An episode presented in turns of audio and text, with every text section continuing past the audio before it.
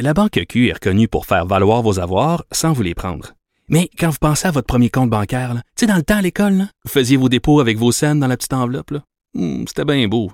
Mais avec le temps, à ce compte-là vous a coûté des milliers de dollars en frais, puis vous ne faites pas une scène d'intérêt. Avec la Banque Q, vous obtenez des intérêts élevés et aucun frais sur vos services bancaires courants. Autrement dit, ça fait pas mal plus de scènes dans votre enveloppe, ça. Banque Q. Faites valoir vos avoirs. Visitez banqueq.ca pour en savoir plus. Les autres. Vous écoutez Geneviève Peterson. Cube Radio. Vincent Dessoureau est là, Vincent. Salut. Un premier décès au Québec lié à une thrombose suite au vaccin AstraZeneca. Oui, évidemment, c'est une, quand même une nouvelle d'importance aujourd'hui, là, au-delà des, euh, des, des chiffres, euh, des, des allègements, Mais dans les des régions. Euh, ça, il y a eu des bonnes nouvelles quand même. Celle-là elle était un peu, euh, bon, était- venait assombrir quand même la journée. On sentait d'ailleurs Monsieur Arruda pas insensible à devoir annoncer ce premier décès lié au vaccin AstraZeneca au Québec. Donc, une femme de 54 ans, dont on dit, on sait peu de. On sait pas elle est dans quelle région d'ailleurs, euh, mais on sait que c'est une dame qui est en santé. Alors, une femme de 54 ans en santé qui décède d'une thrombose. Euh, d'ailleurs, ça a été, bon, il y a eu des études en laboratoire qui semblaient confirmer tout ça. Euh, Monsieur Arruda disait, c'est avec tristesse que je tiens à vous annoncer qu'on vient d'avoir notre première patiente qui est décédée d'une thrombose cérébrale suite à une vaccination AstraZeneca. On qualifie toujours, dit les, les risques d'effets secondaires, c'est 1 sur 100 000, effets secondaires très sérieux. Euh, on est à 5 cas de thrombose au pays, donc ce serait le premier cas euh, mortel chez nous. On sait que maintenant, lorsqu'on se présente avec des symptômes qu'on dit avoir été vacciné avec AstraZeneca, on peut euh, traiter ça euh, assez bien, mais dans ce cas-là, on n'a pas de détails exactement de ce qui s'est passé, mais on sait que c'est lié.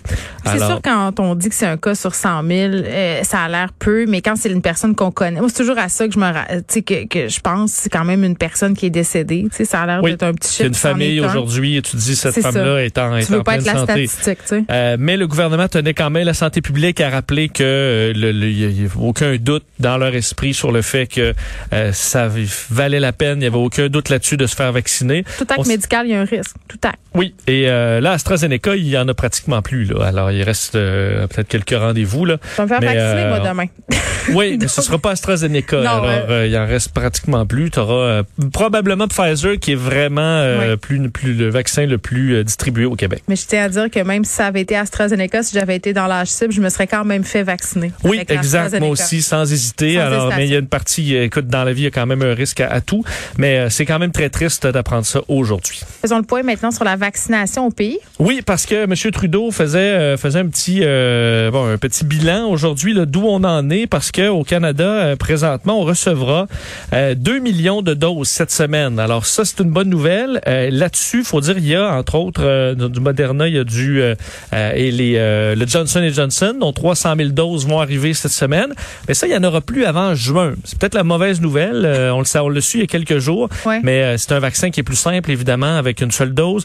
À qui on va le donner dans les détails, ça on n'a pas encore. Johnson Johnson, je pense que j'ai peut-être pas suivi le dossier là tant que ça. Là, c'était sur le hold aux États-Unis. Là, on a recommencé à Oui, l'utiliser. vendredi dernier, Ouais, autorisation là est sans. Parce qu'on a beaucoup d'infos là sur les vaccins. Là, on dirait un moment Oui. donné, on devient mêlé. Il y avait cette rencontre-là je- vendredi soir euh, donc aux États-Unis et on a accordé là euh, le go à Johnson Johnson 18 ans et plus sans restriction. On a tout simplement ajouté sur la bouteille un avertissement de surveiller les symptômes entre autres chez les femmes de euh, de thrombose.